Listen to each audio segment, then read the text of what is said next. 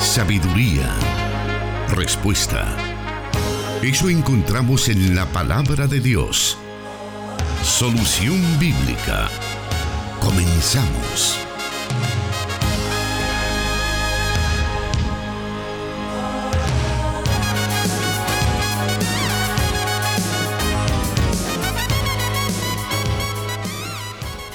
Y es un gusto para mí poder saludarles en este viernes cuando damos inicio al programa Solución Bíblica. Tenemos una edición en este día de la semana que por cierto hace unos, unos unas dos, tres semanas se inició y damos gracias a Dios porque tenemos la oportunidad de poder eh, compartir con usted este espacio y poder brindarle a la luz de la palabra de Dios la respuesta a su inquietud. Le damos la bienvenida y por supuesto a nuestro anfitrión, el pastor Jonathan Medrano, quien es el que se encarga de compartir las respuestas a cada uno de nuestros oyentes. Pastor, bienvenido. Muchas gracias, hermano Douglas. Es un privilegio poder saludar a toda la audiencia de las emisoras de Corporación Cristiana de Radio y Televisión en el inicio de este fin de semana. Y qué alegría que tengamos este espacio para poder contestar poco a poco las diferentes preguntas que nuestros oyentes nos hacen a través de los diferentes medios. Como siempre les eh, hacemos mención a los hermanos, es de que nos tengan un poco de paciencia para que vayamos resolviendo o contestando más bien cada una de sus inquietudes. Esto llama la atención, pastor, porque ya con 12, eh, dos programas a la semana, pero a pesar de ello, este, las preguntas siguen llegando y, creo que el desafío siempre está, ¿verdad? De poder eh, llevarle la respuesta acertada a cada uno de los que están pendientes de este programa. Sí, eso nos llena de mucha satisfacción a nosotros porque eh, eso, eso nos dice que el programa está teniendo mucha aceptación de nuestros oyentes. Y eso nos alegra muchísimo, especialmente porque muchas de las preguntas que los hermanos nos hacen son preguntas bíblicas, eh, dudas que quizás a lo mejor algunos han tenido y quizás por un poco de pena no se atreven a, a preguntar, pero como siempre lo decimos, las, los medios de comunicación están ahí a su disposición para que usted nos transfiera sus inquietudes a través de las redes sociales, a través de nuestros números telefónicos o números de WhatsApp y así pues hacernos llegar esas dudas y esas inquietudes.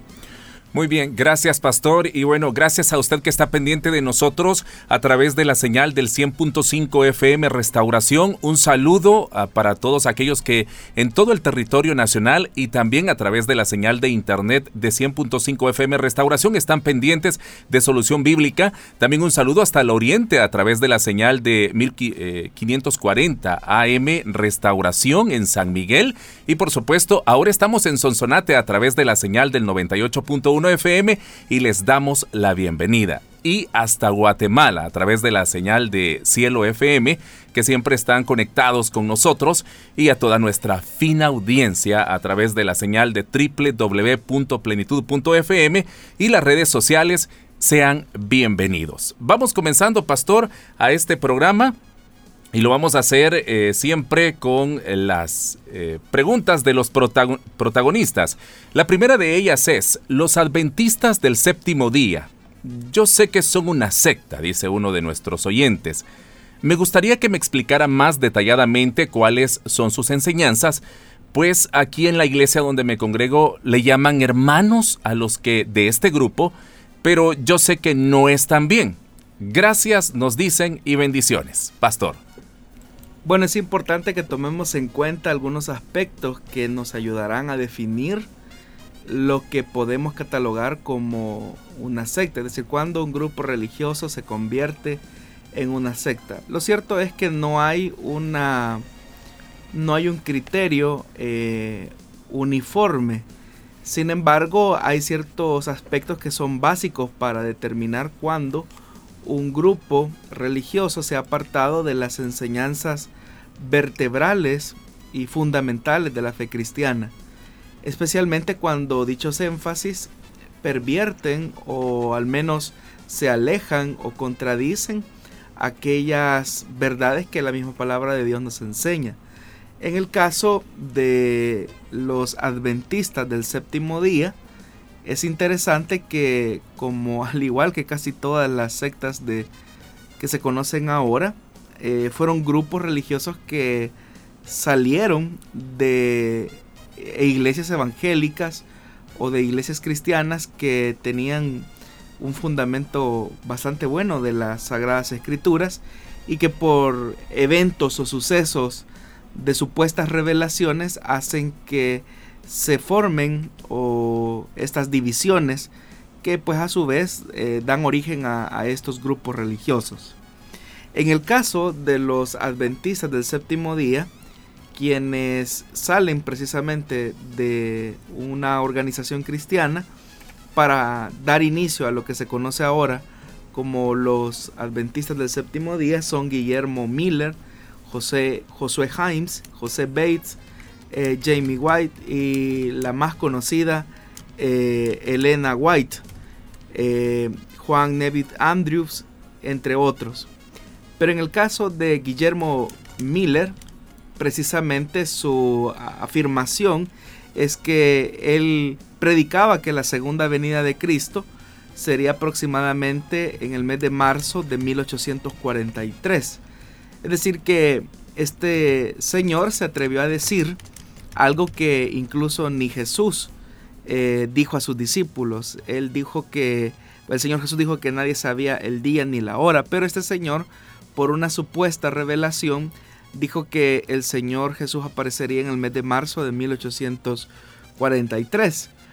Obviamente que llegó ese mes y ese año y nada ocurrió y eso lo llevó a posponer la fecha eh, el 22 de octubre del año de 1844. Pero en la medida en que él pospuso esa fecha, eso de alguna manera hizo que los adeptos a dichas interpretaciones fueran eh, estimulando a otros a tener ciertos preparativos para que ese día que él había estipulado, que él creía que el Señor aparecería, pues ellos estuviesen preparados. Con eso, eh, las personas que creyeron a ese mensaje de Guillermo Miller comenzaron a vender sus propiedades, sus terrenos, porque el fin era inminente y por lo tanto había que prescindir de los bienes materiales.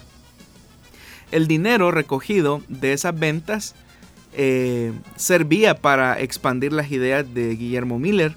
Sin embargo, lo que ocurrió es que llegó la fecha nuevamente del 22 de octubre de 1844 y no ocurrió nada.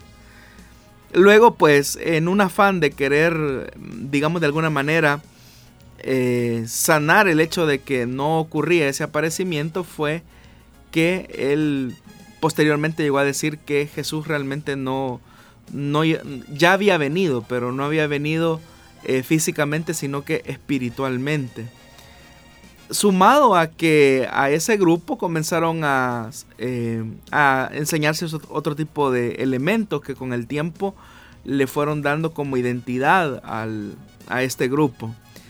Eh, para ellos, para el grupo de los adventistas, por ejemplo, las revelaciones que se convirtieron después en escritos de Elena White tienen la misma autoridad que la Biblia. Es decir, para ellos los escritos de Elena White son, eh, tienen igual autoridad dentro de la organización. Y ya desde ahí nosotros encontramos una separación bastante eh, distante de la verdad escritural, que para el cristiano la Biblia es la norma insuperable de norma y de fe y de conducta.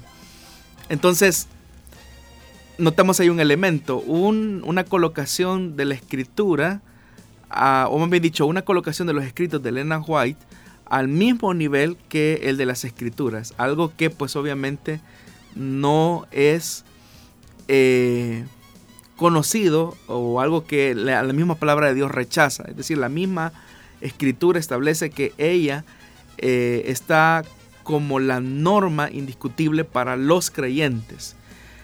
Aparte de esto, comenzaron a tener o a crear un sistema de salvación por obras. en el sentido que ellos comenzaron a hablar acerca de la purificación del templo y eso implicaba volver nuevamente a los rudimentos de la ley, tratando la manera así de guardar ciertos preceptos de la ley mosaica, como por ejemplo el más conocido, el guardar el sábado. Para ellos, el día eh, de convocatoria es el día sábado, eh, día en el que ellos sostienen y creen que un creyente verdadero y genuino debe de guardar el sábado. Cuando nosotros sabemos por el mismo testimonio de la Biblia que el sábado era simplemente una sombra de un bien venidero que se cumplió específicamente con la llegada de Jesucristo. Es decir, el Señor Jesús es nuestro verdadero descanso. El día que nosotros conocimos a Jesús, ese día se convirtió para nosotros en nuestro Shabbat o en nuestro día de reposo, porque descansamos de el arduo trabajo de querer ganar la aceptación y el favor de Dios a través de las obras humanas. Pero cuando ellos enfatizan el tema del sábado, lo que están haciendo es tratar la manera de reducir y, por qué no decirlo también, eh, eliminar el concepto bíblico que nos enseña que la salvación se recibe por gracia y que no hay ninguna acción humana que nosotros podamos hacer para garantizarnos eh, esa gracia que solo Dios puede otorgar. Entonces todos estos elementos nos van, nos van haciendo notar que ellos se van distanciando de las verdades fundamentales de la fe cristiana. Pero una característica más importante también que define a un grupo religioso como una secta es porque ellos se consideran a sí mismos los únicos poseedores de la verdad y quienes están fuera de ese círculo no están en, en, la, en, en la verdad, sino que son eh, personas que no conocen, que no saben del Evangelio. Esa es la idea que ellos sostienen. Entonces cualquier otro eh, grupo, cualquier otra iglesia cristiana quedaría fuera de su concepto. Cosa que pues nosotros sabemos que si bien es cierto la iglesia del Señor es una, pero esta está compuesta de congregaciones cristianas que obviamente tienen sus enfoques eh, teológicos, bíblicos, tienen sus características, pertenecen a diferentes denominaciones cristianas, pero la suma de todas esas congregaciones eh, van conformando lo que es la iglesia del Señor. De tal manera que ninguna organización religiosa puede eh, hacerse poseedora de la verdad absoluta o de la verdad revelada, porque eso sería colocarse en una posición de engaño. Ninguna iglesia puede decir que posee toda la verdad. La, o en todo caso, una iglesia auténtica, saludable, es consciente que es parte de la gran iglesia del Señor y que también posee parte de la verdad, pero no toda la verdad absolutamente. De tal manera que se llega a ese punto de intransigencia en la que se pueda decir, bueno, el que no está acá en esta iglesia no es salvo y el que no está acá y el que no cree estos conceptos que nosotros creemos están fuera de la verdad.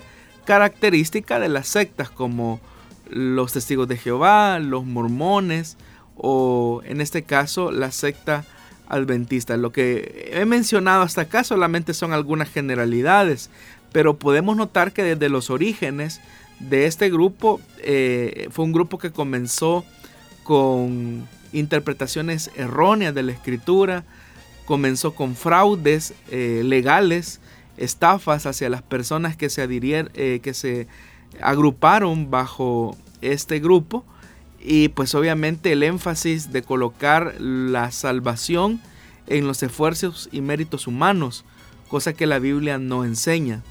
Así que esto podríamos decir eh, a nuestro oyente sobre su comentario y pregunta a la vez. Bueno, pastor, gracias de verdad por esta respuesta y eh, gracias también a nuestro oyente por hacernos llegar la inquietud. Esperamos que pueda usted seguir con nosotros porque hay más inquietudes, hay más preguntas y recuerde que están los medios a través de eh, su radio local o a través de nuestro WhatsApp 7848-5605 para que pueda enviarnos su inquietud. Con gusto el pastor va a darle respuesta. Muy bien, seguimos con más acá en Solución Bíblica.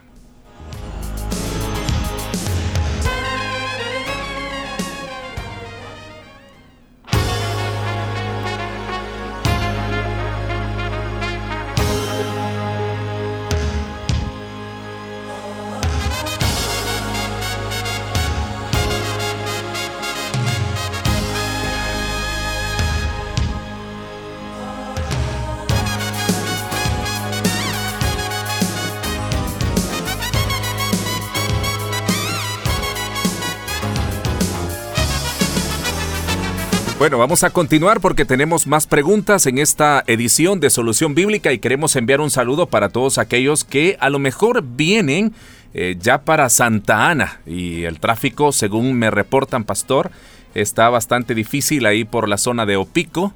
Es clásico, ¿verdad? Los días viernes que todos buscan para poder llegar a sus casitas, pero ahí están, imagino, escuchando Solución Bíblica. Sí, especialmente porque es una de las zonas que el gobierno central está interviniendo. Eso dificulta bastante el tráfico, tanto los que vienen de San Salvador, la libertad, hacia Santa Ana, el occidente, y los que del occidente van hacia el centro del país. Pero lo importante de esto es que podemos aprovechar el tiempo para aprender. Claro que sí. Muy bien, vamos a seguir entonces con más de las inquietudes que tenemos para esta edición y quiero compartir la segunda de uno de nuestros oyentes que nos dice, escuché a un predicador que dijo que en el momento de creer en Jesús todos los creyentes fueron bautizados con el Espíritu Santo y que por lo tanto no hay necesidad de pedir algo que ya se tiene. Él se basó en Primera de Corintios eh, capítulo 12 versículo 13, pastor. Bueno, eh, es correcta esta forma de interpretar este pasaje, también dijo que la manifestación de hablar en lenguas solo se producía cuando uno de los apóstoles del Nuevo Testamento imponía manos y que por lo tanto esa manifestación había cesado ya. Muy bien. Bueno, ahí se está haciendo toda una confusión de términos. En primer lugar, debemos de distinguir lo que se conoce como la morada del Espíritu Santo en el creyente de lo que es el bautismo con el Espíritu Santo. Eh, el tema de la morada, la unción, el sello del Espíritu Santo eh, son sinónimos realmente. Es decir, esto se produce en el momento preciso en el que los cristianos, o más bien dicho, en el que las personas creen en Jesús. En ese momento en el que la persona cree en Jesús, es ahí precisamente donde el Espíritu Santo le sella con su presencia, con su morada. Pero por el testimonio de las mismas escrituras, vemos que el bautismo en el Espíritu Santo es un suceso que viene posterior a la conversión. Sin embargo, es importante que en primer lugar despejemos el texto que este predicador dio para afirmar eh, lo, que, lo que dijo, ¿verdad? Dice, de hecho, eso es, eso es en 1 Corintios capítulo 12, versículo 13, y dice de la siguiente manera. De hecho, aunque el cuerpo es uno, es uno solo, tiene muchos miembros, y todos los miembros, eh, no obstante, eh, siendo muchos, forman un solo cuerpo. Así sucede con Cristo. Todos fuimos bautizados por un solo espíritu para constituir un solo cuerpo ya seamos judíos o gentiles, esclavos o libres, y a todos se nos dio a beber de un mismo espíritu. Si tomamos en cuenta el contexto de este pasaje, nos vamos a dar cuenta que Pablo está hablando de la diversidad de miembros que conforman el cuerpo de Cristo. Y dice que en el momento, eh, de hecho que aun cuando el cuerpo tiene muchos miembros, sabemos que Cristo es la cabeza, pero la suma de esos miembros, que son diferentes entre sí, eh, van formando ese cuerpo. Pero cuando un creyente cree en Jesús, en ese preciso momento el Espíritu Santo une al creyente a ese cuerpo glorioso. Por eso es que dice el versículo 13, todos fuimos bautizados por un solo espíritu para constituir un solo cuerpo. Entonces el pasaje en realidad no está haciendo una referencia al bautismo en el Espíritu Santo, sino que está hablando acerca del bautismo en el cuerpo de Cristo. Hay que distinguir algunas cosas. Una cosa es el bautismo en agua, otra cosa es el bautismo en el cuerpo, otra cosa es el bautismo en el Espíritu Santo. Pero lo que nosotros notamos acá es que cuando una persona cree en Jesús, el Espíritu Santo le injerta, lo injerta más bien al cuerpo de Cristo, lo une al cuerpo de Cristo. Y por lo tanto es bautizado en el cuerpo de Cristo, es decir, es unido al cuerpo de Cristo.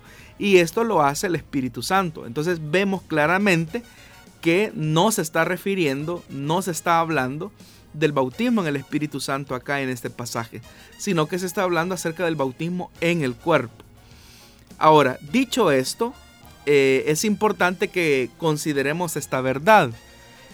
Y es que la experiencia del bautismo en el Espíritu Santo es una experiencia que, como ya lo dije, viene posterior a la conversión. Es decir, después de haber creído en Jesús. Y de esto nosotros encontramos diferentes evidencias en las escrituras.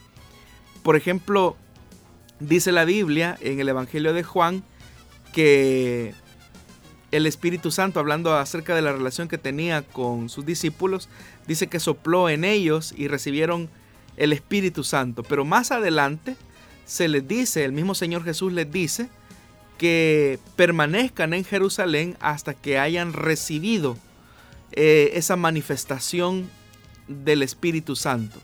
Hay que recordar algo. Juan el Bautista, él había dicho que él bautizaba en agua, pero detrás de él, dice, dijo Juan el Bautista, y esto está en la escritura, detrás de él venía uno que iba a bautizar eh, con espíritu y fuego. Entonces, notamos que quien bautiza con el Espíritu Santo es Jesús. Pero vea eso importante. El mismo Jesús que dice el Evangelio de Juan que sopló eh, sobre los discípulos y reciben la manifestación del Espíritu, reciben más bien la morada del Espíritu Santo, a esos mismos discípulos más adelante eh, se les dice que esperen en Jerusalén hasta que reciban eh, ese momento que nosotros conocemos como el Pentecostés. Entonces el mismo Señor Jesús está haciendo una diferencia. Si bien es cierto, estaban recibiendo el Espíritu Santo cuando sopló sobre ellos, eso es obviamente la morada del Espíritu Santo. Pero eh, luego se les dice a estos mismos discípulos que esperen en Jerusalén hasta que reciban la manifestación del Espíritu plenamente. Entonces, ¿cómo, se explica eso? La única forma es porque son dos eventos diferentes. Porque una cosa es la morada del Espíritu Santo y otra cosa es el bautismo en el Espíritu Santo. También encontramos ejemplos, ¿verdad? Donde se menciona, por ejemplo, en el caso de Saulo, que pues cree en Jesús, pero no es hasta después cuando eh, Ananías llega a visitarlo que él pues recibe la manifestación del Espíritu Santo. Entonces notamos que son dos eventos diferentes. Ahora, lo que también se decía que es que esta manifestación del Espíritu Santo se daba porque se porque eran los apóstoles los que imponían las manos sobre los creyentes y por eso recibían esta manifestación. Hoy obviamente pues ya no están entre nosotros los apóstoles, murieron hace dos mil años. Entonces, ¿qué sucede acá? Bueno, en la misma palabra de Dios encontramos el mismo caso de Ananías. Él no era parte de los doce y sin embargo ora por Saulo y Saulo recibe la manifestación del poder del Espíritu Santo y él no era de los doce. Entonces, no, la condición no está circunscrita a que si los apóstoles están o no. Porque de hecho que el bautismo en el Espíritu Santo, siendo un don de gracia que se recibe por Dios, pues es evidente que es una manifestación necesaria para todos aquellos que creemos en Jesús. De hecho, que cuando eh, se menciona esto, se dice precisamente que siendo un don de gracia, parte de las gracias de Dios, eh, a través del Espíritu Santo, que es quien, eh, por medio de quien nos bautiza, es más que claro que es una evidencia eh, que da testimonio al creyente a través de la manifestación de hablar en otras lenguas. Hay que tomar en cuenta algo, el hablar en lenguas como señal inmediata de haber recibido el bautismo en el Espíritu Santo es precisamente eso, es una señal, es una señal de haber recibido el bautismo en el Espíritu Santo. Pero eh, eh, son dos cosas diferentes, son dos cosas distintas. Una cosa es la morada del Espíritu Santo, como ya lo dije, y otra cosa es el bautismo en el Espíritu Santo. Son dos eventos eh, diferentes. En ocasiones, cuando una persona cree en Jesús, en ese mismo momento eh, el Señor decide bautizar con su Santo Espíritu a la persona. Eh, yo conozco casos así como esos, como, como esos, pero ahí es donde nosotros notamos que efectivamente primero se da la conversión y luego se da la llegada del bautismo en el Espíritu Santo. Eh, luego es donde el Señor Jesús bautiza con su espíritu, pero son dos eventos diferentes. Así que es importante tomarlo en cuenta. Pero, eh, pastor, bueno, son casos especiales, ¿verdad? Que eh, en lo personal lo admiro porque a veces a mí me pasó, yo tuve que esperar quizás unas varias semanas para poder recibir el bautismo con el Espíritu Santo y hay una pregunta de un oyente que es similar quizás a mi experiencia que tuve que esperar. Dice, escuché, eh, soy un joven de 18 años, a la edad de 15 años recibí al Señor como mi Salvador. Desde que comencé a asistir a la iglesia, varios hermanos me han alentado a buscar el bautismo con el Espíritu Santo. En ocasiones me he quebrantado y yo le pido al Señor ese regalo pero no entiendo por qué no llega aún. ¿Hay algo que esté impidiendo el que lo reciba o debo entender que esta manifestación no es para todos los cristianos? Bueno, partamos por la parte final de la pregunta, que si es para todos los cristianos o no. La Biblia lo que enseña es que es para todo aquel que cree. Es decir, la manifestación sobrenatural de recibir el bautismo en el Espíritu Santo es para todos aquellos a cuantos el Señor llamare. Es decir, a todos aquellos que han creído en Jesús están eh, facultados para recibir esta bendición sobrenatural. Ahora, dice el muchacho que él tiene 18 años y desde los 15 años los hermanos le han alentado a recibir el bautismo en el Espíritu Santo. Y dice que él se ha quebrantado y que le ha pedido al Señor ese regalo. Primero, no es algo que debamos de pedir, porque ya lo tienes, solo, solamente de que vayas y lo recibas. Es decir, si ya Dios te está diciendo que es un regalo para ti, tú simplemente tienes que recibirlo. Obviamente que hay diferentes formas en que esta manifestación se puede dar. Hay personas que dicen, para que una persona reciba el bautismo en el Espíritu Santo es necesario o es importante que una persona ore y le imponga manos. Yo sé de casos, por ejemplo, donde eso no ha sido así. O sea, la persona ha estado orando en su casa y de repente el Señor viene y bautiza con su Santo Espíritu. Y no hubo una mano que le... Bueno, de hecho que cuando yo pienso en esto, eh, reflexiono en mi experiencia. Porque en mi caso yo recibí el bautismo en el Espíritu Santo en una reunión de planificación.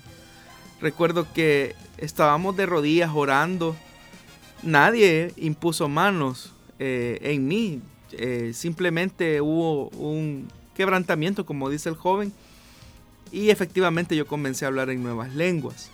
Después el supervisor llegó y me impuso manos, pero en realidad yo ya había recibido el bautismo en el Espíritu Santo. Entonces no hay condiciones. Ahora, lo que sí es importante, y creo yo que eh, es vital que entendamos cómo se manifiesta este, este don que es para todos aquellos que creen en el Señor. En primer lugar, debes de quitarte esa idea eh, o ese prejuicio de que es para, una, para un grupo especial o para personas específicas, es para todos los que creen en Jesús, a todos cuantos el Señor llamare. Entonces tú has sido llamado por el Señor y por lo tanto tú eres un destinatario de este regalo. ¿Qué debes de hacer?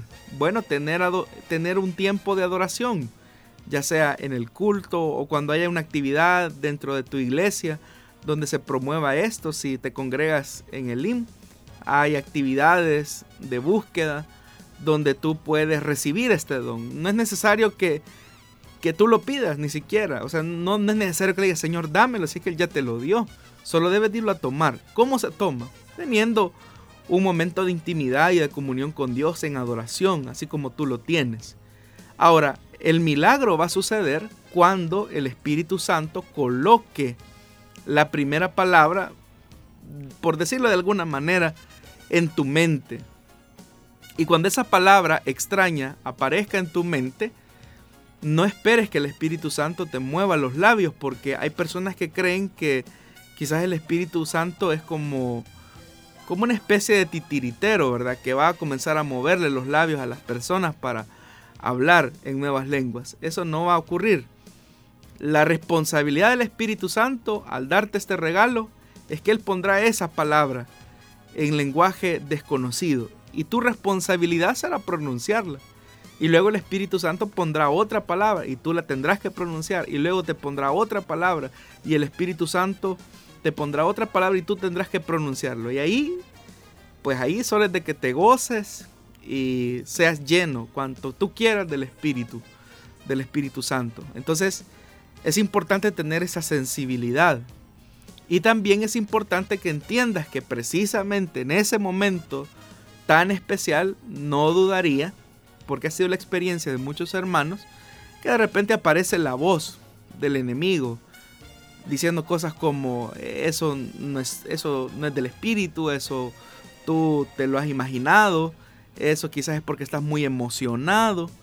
Eh, pero es ahí donde tienes que afirmar tu convicción. Debes de creer que Dios no miente. Recuérdate que la razón por la que recibimos esta manifestación del bautismo en el Espíritu Santo es porque Dios desea darnos poder.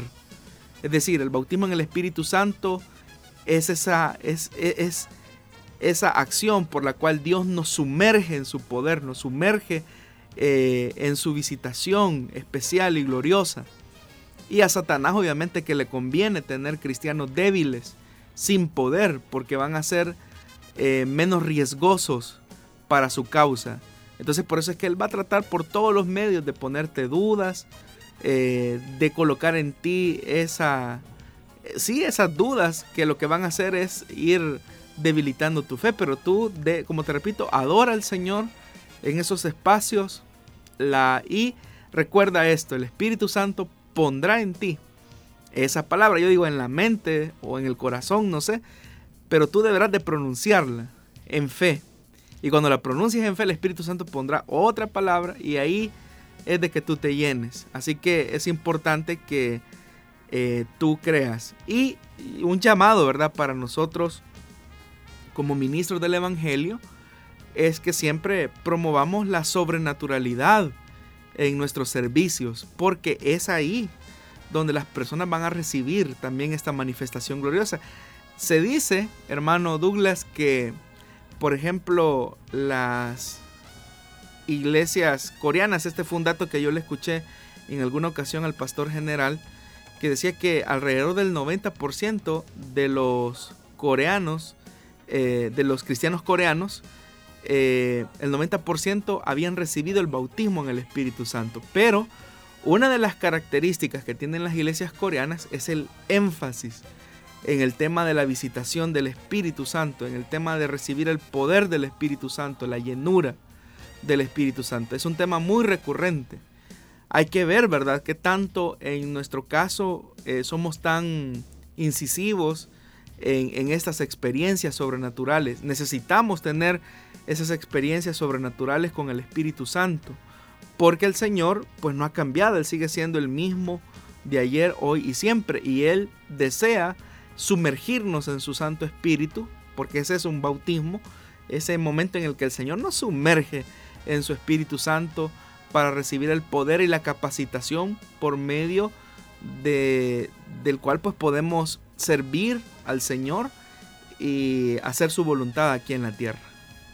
Bueno, gracias pastor y esperamos que nuestros oyentes también que no tienen aún esta bendición puedan buscarla. Generalmente surgen dudas, surgen temores, pero eh, este, eh, en la medida que se vaya involucrando y se vayan despejando, así como ha sido hoy, creo que se va a ir superando. Amén. Muy bien, vamos a continuar con más. Ahí estoy revisando que tenemos algunas, eh, algunos comentarios de nuestros eh, oyentes, aquellos que están eh, también a través de las redes sociales. Así que le invito a estar pendiente porque ya vamos a venir con más de solución bíblica y también leyendo sus comentarios.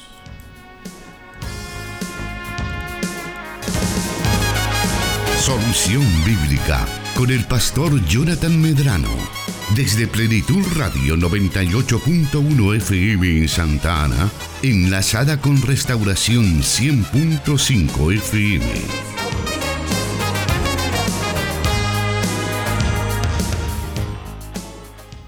Vamos con la siguiente pregunta a esta hora de la tarde y nos dice, pastor, si un bebé hijo de creyente muere, ¿irá al cielo o a la condenación eterna? siendo que no tuvo la posibilidad de creer y razonar el Evangelio, nos dicen. Bueno, nuevamente, hermanos, es importante que entendamos que la salvación es un don de Dios. Es más, el escritor a los Efesios dice que por gracia hemos sido nosotros salvos mediante la fe. Y esta fe y que nos da la salvación no procede de nosotros, sino que es un regalo de Dios. De tal manera que el mismo escritor dice que, que no es por obras para que nadie se gloríe o para que nadie se jacte. Ahora, cuando ya nosotros estamos diciendo que, en primer lugar, nadie, ningún ser humano puede decir si una, si una persona se salva o no. Eso es algo que solamente Dios conoce y la persona, ¿verdad? En el caso por el que pregunta el oyente si un bebé, hijo de creyentes, eh, puede salvarse o no, para Dios no hay nada imposible. Y Dios obviamente que respeta sus mismos principios. Es interesante, por ejemplo, que en el caso de Juan el Bautista, eh, lo que se dice de Juan el Bautista es que dice que él ya iba a estar lleno del Espíritu Santo aún desde el vientre de su madre. Entonces, Dios puede darle la fe salvadora a una persona, porque eso no es el resultado del esfuerzo humano, sino que es resultado del don de Dios. Entonces, para la salvación que Dios ofrece, no hay límite de edad. No hay un momento en el que nosotros podamos decir es que está muy pequeño y él no razona, porque desde el momento en que estamos diciendo es que no puede razonar, ya el razonamiento es un esfuerzo humano. Entonces, ese razonamiento le estaríamos dando una categoría de obras. Pero ya dijimos que la salvación es por gracia y esa salvación se recibe por fe. Y la fe, dice el escritor sagrado, es un don de Dios. Eh, no procede de nosotros, sino que es un don de Dios para que nadie se gloríe de haber recibido esa bendición. Entonces, Dios puede darle la fe a un niño, a un pequeño, a un bebé. Entonces, pero uno no puede asegurar, mire, este bebé sí recibió salvación o, lo opuesto, mire, este bebé no recibió la salvación, porque hay que tomar en cuenta algo. Todos los que venimos a este mundo nacemos o, o venimos en, en línea directa de nuestro padre Adán. Y siendo que descendemos de Adán, todos estamos muertos en nuestros delitos y pecados. Así sea el bebé que acaba de nacer hace algunas horas o el anciano que está a punto de morir. Todos hemos nacido eh, en una condición de muerte. Entonces es necesario que Dios le dé la vida espiritual a una persona por medio del Espíritu Santo obrando a través de su palabra. Ahora, ¿qué ocurriría? Porque es un caso, ¿qué ocurriría en el caso de una pareja que ha perdido a su bebé o ha perdido a su niño? Bueno, hay un pasaje de la Biblia que podría darnos cierta esperanza, pero igual no podemos afirmarlo, pero hay un pasaje que podría darnos alguna esperanza. Y este se encuentra en Primera de Corintios capítulo 7, versículo 14. Primero hay que entender el pasaje, eh, para luego pues tratar la manera de acercarnos posiblemente a esa luz de esperanza que nos da el texto. En Primera de Corintios capítulo 7, versículo 14 dice, porque el esposo no creyente ha sido santificado por la unión con su esposa y la esposa no creyente ha sido santificada por la unión con su esposo creyente. Si así no fuera, sus hijos serían impuros, mientras que de hecho son santos. En primer lugar, hay que entender este pasaje. Lo que este pasaje está diciendo es que el estar unido a un esposo creyente a un cónyuge creyente eh, le da la posibilidad al creyente incrédulo de poder conocer al Señor Jesús. De tal manera que a eso se refiere Pablo cuando dice ya ha sido santificado. Pero ¿por qué ha sido santificado? Porque ese, ese esposo cristiano, esa esposa cristiana, es un testimonio vivo del Evangelio para su esposo o esposa. A eso se refiere eh, también el escritor, creo que es Pedro, cuando dice que hablándole a las esposas, dice que, que no se separen de sus esposos, porque ustedes no saben si a través de su testimonio piadoso, estos inconversos, estos esposos inconversos, pueden llegar al conocimiento de la fe. Entonces, en ese sentido es que el apóstol Pablo está utilizando precisamente eso, que el esposo no creyente ha sido santificado por la unión con su esposa que sí es creyente. ¿Por qué razón? Porque ella ha recibido eh, la salvación de Cristo y por lo tanto ella es un medio o es un instrumento por el que Dios puede llevar el Evangelio a su esposo no creyente. Es decir, el creyente se vuelve en un instrumento de evangelización por medio del cual Dios podría santificar a ese esposo no creyente. Porque sería un mensajero del Señor con su testimonio, con la predicación de la palabra, y así pues el incrédulo poder llegar a ser santificado tal como el creyente lo es. En esa misma condición, en esa misma condición caen los hijos de los creyentes, que por el hecho de que han nacido en un hogar de creyentes, tienen esa posibilidad que por el testimonio, la predicación diaria en la vida, en las acciones de sus padres, esos, esos niños se sientan impactados por ese, por ese testimonio vivo del Evangelio. Y ellos pueden llegar al, entendimiento, bueno, mi papá es diferente a otros hombres porque él tiene a Jesús en su corazón. Y eso impacta la vida del niño al punto que eh, puede llevarlo a la salvación. Ahora, ese es el sentido del texto. Ese es el sentido de este pasaje. Pero en el caso de una pareja eh, de cristianos que ha perdido a su bebé, a su niño, este pasaje nos podría dar cierta esperanza en el hecho de que Dios pueda conceder la fe salvadora a ese bebé o a ese niño para creer en Jesús. Eso Dios lo puede hacer. Esto se, se une bastante, hermano, también al tema de qué ocurre con las personas que tienen algún tipo de limitación mental, ¿verdad?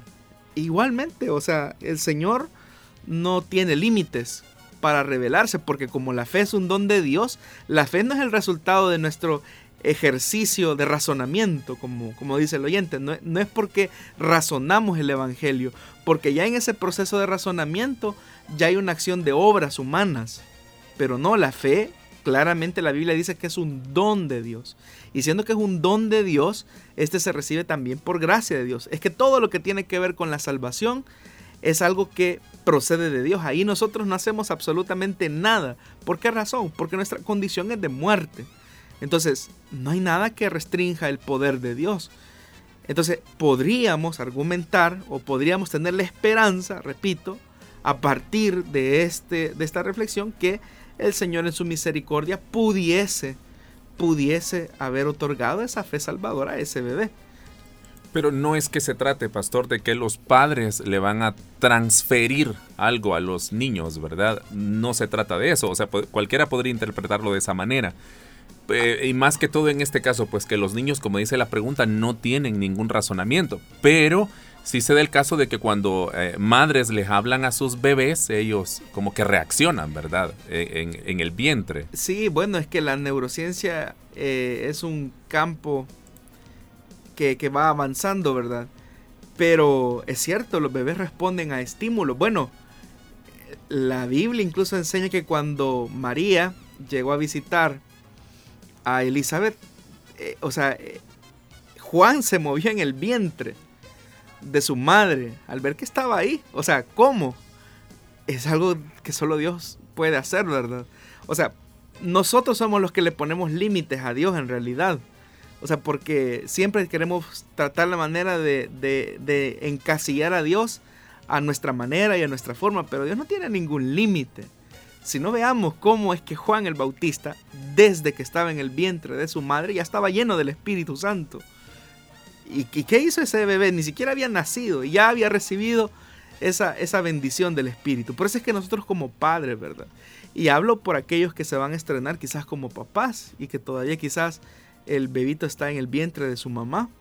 Háblele de Jesús, háblele que hay un Dios que lo ama, que un Dios que lo está creando, que lo está formando en el vientre. Por eso es que incluso en el caso de nuestra misión eh, de Iglesia de Lim, cambiamos el concepto que teníamos de sala cuna a iglesia de bebés. ¿Por qué razón? Porque obviamente los bebés que están en ese proceso de formación, de desarrollo pueden responder positivamente a los estímulos eh, de su entorno.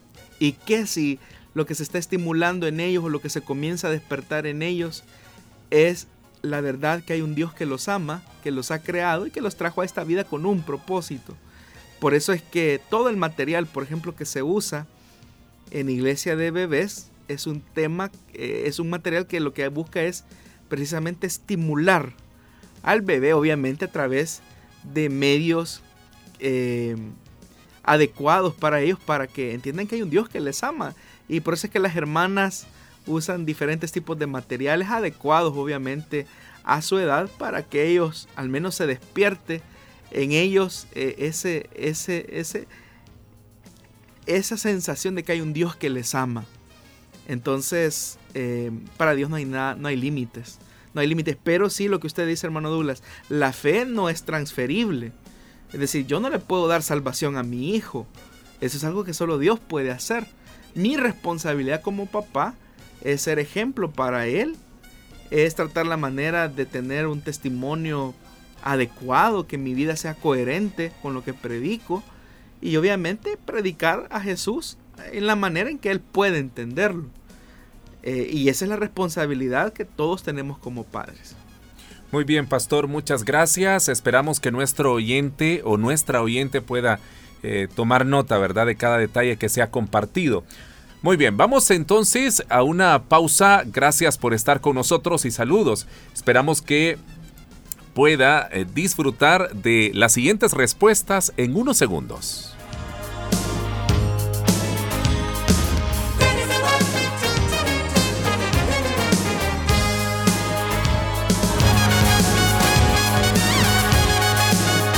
Su palabra es luz. Solución bíblica.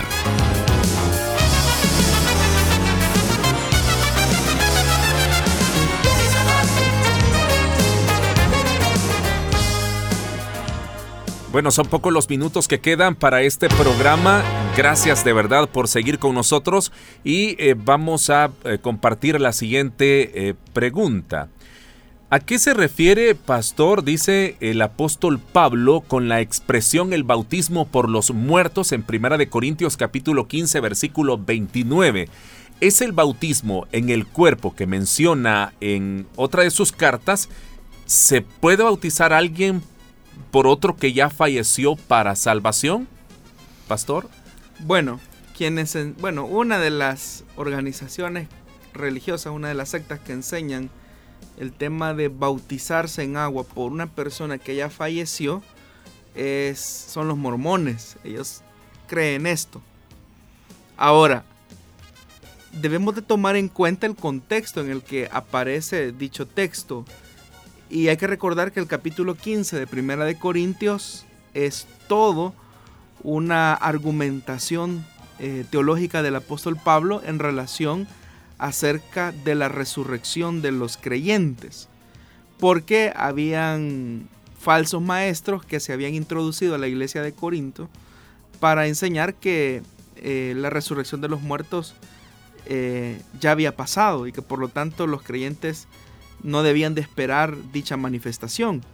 Entonces, esa mentira que, los, estos falsos maestros estaban enseñando que ya no existía resurrección corporal, eh, es que el apóstol Pablo en ese capítulo 15 pues quiere básicamente argumentar sobre la base de la misma escritura eh, por qué la doctrina de la resurrección de los muertos es tan vital para la fe. Y es por eso que en esa defensa de la doctrina de la resurrección de los creyentes el apóstol Pablo utiliza varios argumentos. Uno de esos argumentos es el que precisamente aparece en 1 de Corintios capítulo 15 versículo 29. Lo que básicamente en esencia Pablo está diciendo es si no hubiera resurrección de los creyentes que han muerto, entonces ¿cómo se explica el que algunas personas que han reconocido a Jesús como su Señor y Salvador están dispuestos a tomar el lugar de aquellos que ya murieron? y que lo manifiestan de manera pública a través del bautismo en agua. Es decir, cómo cristianos eh, se sienten motivados a seguir esa ruta que los cristianos que ya murieron eh, dejaron, una vida de entrega, una vida eh, de mucha pasión, por decirlo así, por la causa del Evangelio y cómo es que estos otros se sienten estimulados al ver el ejemplo de aquellos que ya murieron a seguir las enseñanzas del Evangelio, bautizarse en agua que era como un símbolo eh, público a las personas de creer en Jesús. Entonces nadie se arriesga por nada. Entonces si las personas están asumiendo este valor es porque creen en la verdad de la resurrección de los cristianos. Entonces, eso tiene sentido. Si, si se lee el texto desde esa perspectiva, entonces ahí la palabra cobra un sentido, porque lo que se está diciendo entonces es que la fe que los que ya murieron tuvieron es lo que estimula a estos a creer en Jesús, bautizarse en agua y ocupar el lugar o el espacio de aquellos que pues obviamente se nos adelantaron en la ruta hacia la eternidad. Entonces es un argumento que el apóstol Pablo está diciendo que la fe de aquellos que ya pasaron a la presencia del Señor estimula de alguna manera eh, el que la convicción cristiana crezca entre los vivos. Ese sería eh, el sentido. Ahora, otro aspecto que es importante. La Biblia no enseña que el bautismo en agua sea requisito para salvación. Entonces, estas sectas como eh, los mormones que sostienen esto, pues eh, de alguna manera están en una franca contradicción con la palabra de Dios, porque la Biblia no enseña que el bautismo en agua sea un requisito para salvación. Y volvemos nuevamente al pasaje que citamos en otra pregunta, en Efesios capítulo 2, cuando dice que por gracia somos salvos por medio de la fe y esto no procede de nosotros, sino que es un don que hemos recibido de Dios, que no es por obras, pues para que nadie se gloríe. Entonces la salvación es un regalo de gracia que Dios ofrece a todo ser humano. El hombre no tiene que hacer ningún mérito para obtener esta salvación. Es un regalo gratuito de salvación que solo tiene que ser recibido cuando ponemos nuestra fe en el Hijo de Dios. Sabemos también, hermano Douglas, que una vez que la persona muere, eh, se termina para esta persona la oportunidad de recibir esa salvación por gracia. Eh, el famoso texto de Hebreos capítulo 9 que dice que de la manera que está establecido para los hombres que mueran solo una vez y después de esto viene el juicio. ¿Por qué razón? Porque la muerte es el fin de la oportunidad para recibir salvación eh, de una persona. Después de la muerte ya no existe más oportunidad de salvación.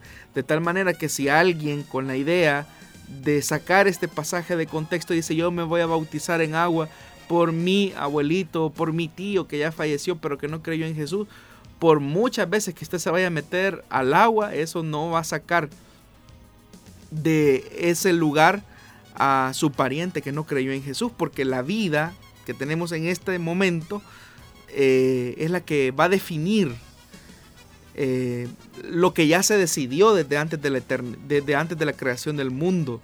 Entonces, eh, por eso es que hoy que tenemos vida, es que nosotros debemos de aceptar el perdón que se ofrece a través de Jesucristo, el Hijo de Dios. Muchas gracias ahí por cada respuesta a la luz de la palabra de Dios. Se nos ha llegado ya el final del programa. Y antes de finalizar queremos agradecer a quienes se han estado comunicando con nosotros. Eh, saludos para Ricardo Aquino, eh, Dios les bendiga, dice hermanos, tengo una duda de Apocalipsis capítulo 9 versículo 4 que habla del sello de Dios. Regina Gómez dice, gloria a Dios por esas respuestas, que Dios les bendiga grandemente y les añada más sabiduría. Omar Díaz dice bendiciones, saludos desde Soyapango, gracias por transmitir tan bonito programa, pues aprendemos mucho. Ricardo Aquino dice, ¿será que la iglesia verá todo este acontecimiento? Son algunos de los comentarios y también hay un oyente que se reporta desde Nicaragua. Ahí nos dice que está muy pendiente Francisco Humberto. Bueno, recuerde también, querido oyente, que puede escuchar nuevamente este programa. Queda colgado en eh, la página de Facebook, ¿verdad? Para que pueda verlo todas las veces que usted desee. Y también puede a través de las plataformas de Spotify o SoundCloud para poder escucharlo una vez más. Pastor, ha sido un gusto acompañarle en esta edición. Muchas gracias a usted, hermano Douglas, por acompañarnos. A los oyentes, muchas gracias por escucharnos también y darnos el privilegio de acompañarle donde quiera que usted se encuentre. Eh, con la ayuda del Señor, si Él no ha venido por nosotros y si también nos concede el privilegio de la vida, el día martes estaremos en una nueva emisión de este su programa Solución Bíblica. Muy bien, gracias pastor y gracias a los oyentes. Vamos entonces con más de nuestra programación y pendiente para la próxima emisión de este programa.